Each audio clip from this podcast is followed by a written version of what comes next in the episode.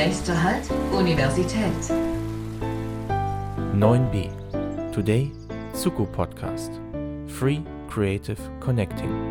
Hello and welcome to the Zuko podcast, the podcast of the Zukunftskolleg at the University of Constance. This is the fourth episode of our new podcast series here at the Zukunftskolleg. My name is Livia Hofmann, the student assistant for public relations at the Zuko, and I have the pleasure to guide you once again through our now fourth podcast episode. In this episode, we are going to talk about the Intersectoral Cooperation Program. What is it? Who can apply? And foremost, how can you apply?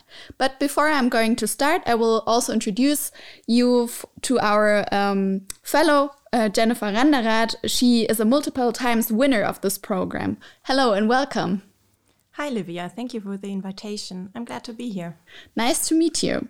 So, the Intersectoral Cooperation Program develops cooperation between researchers of the university and the non academic sector.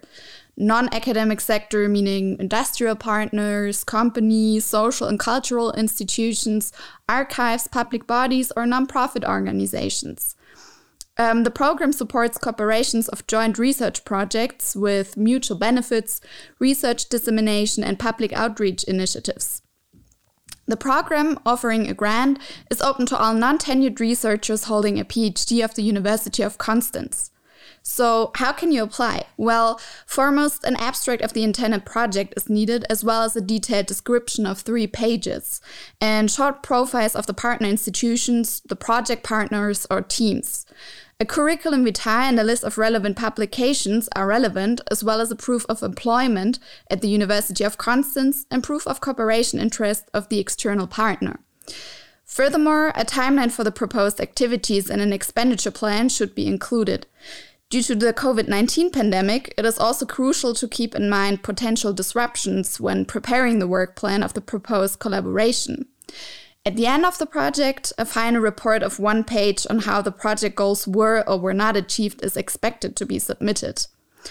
And summing up to just give you some examples of our intersectoral cooperation program in numbers, we had 14 sponsored projects since the beginning of our funding program in 2015 so far, and 33 cooperating partners. Concerning the funding, we granted projects about 20,000 euros per year, and in 2019, even 29,000 euros, being the largest funding so far. About 42% of all intersectorial corporations are from Germany, whereas about 58% come from an international background. This was all a bit theoretical, so therefore we thought about inviting someone who already applied for an intersectorial cooperation and who could tell you more about this grant. And how better to do that than to let one experienced multiple times winner tell you how to do that. Since 2015, she is an independent junior researcher at the University of Constance and the head of her junior research group, Motor Cognition and Neuro Rehabilitation Lab. Please welcome again Dr. Jennifer Randerath. Can you maybe introduce yourself for our listeners? Yeah, sure. Um, my name is Jennifer. I'm involved in neurorehabilitation research since 2004 already. From 2006 to 2009, I participated in a doctoral training in Munich. Then I graduated at the RWTH Aachen and went abroad for several years for my postdoctoral training. I came back from the US in 2014 and started to build up a junior research group here at the University of Constance. How are you associated with the Zuko? When I applied here, I received a five year fellowship at the Zuko in 2015. My group's central office and lab space is located here in the basement of the Y building. How did the COVID 19 pandemic affect your application and with which project did you apply? Things have been stopped and delayed. Testing at the university was blocked, and testing at the collaborative institutes were stopped as well. And most projects in my lab um, really have been delayed by at least a year, I have to say. We tried to focus on writing and came up with ideas to overcome the obstacles. And in the end, we had to adapt and find creative but rule conform ways to restart our data collection and um, actually without changing the basic setup of our experiments too much. So, can you maybe go a little bit more into detail into your project? So, what is this about exactly and what did you do? Um, yeah, sure. I applied for several projects, um, but I would like to introduce you to one that we have recently finished data collection. Um, it's very recent, so we address the problem of limited access to neuropsychological care. um, particularly for outpatients who suffer from neuropsychological deficits such as lowered attention, affected memory processes, and so on. Neuropsychological outpatient care is often needed when patients leave the clinic, but at Lake Constance, and actually it is a nationwide problem, there are by far not enough outpatient centers that address these issues.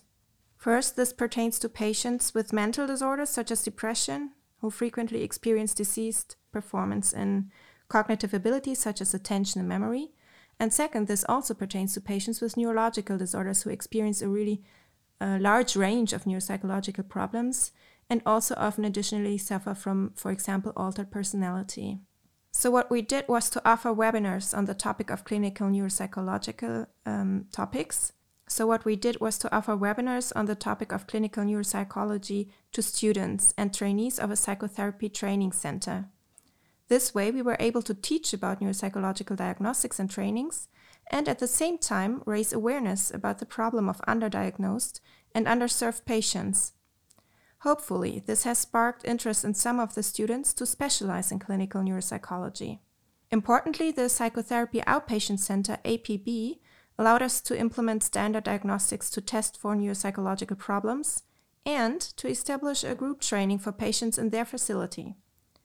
We hope that our project was able to function as a seed and maybe can turn out to be a local catalyst in the long term.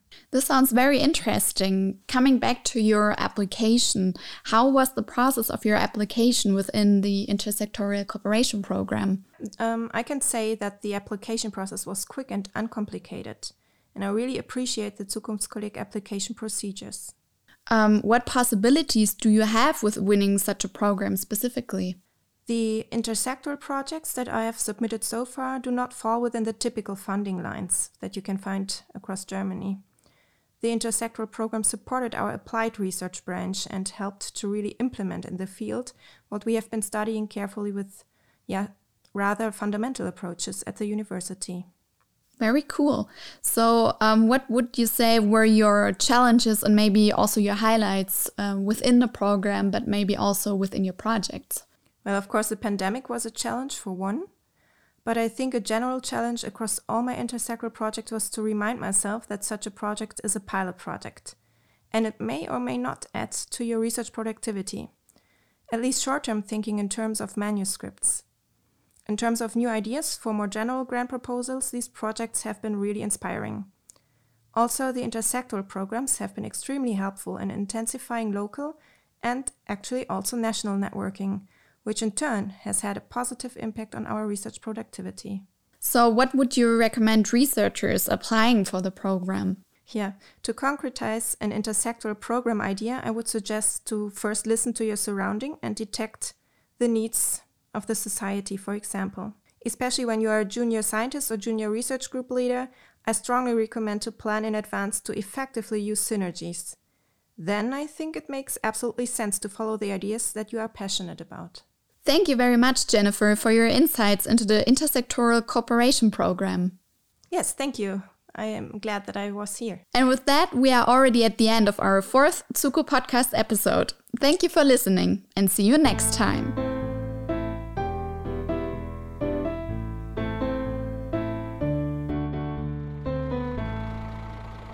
Endhaltestelle. Wir bitten alle Fahrgäste auszusteigen.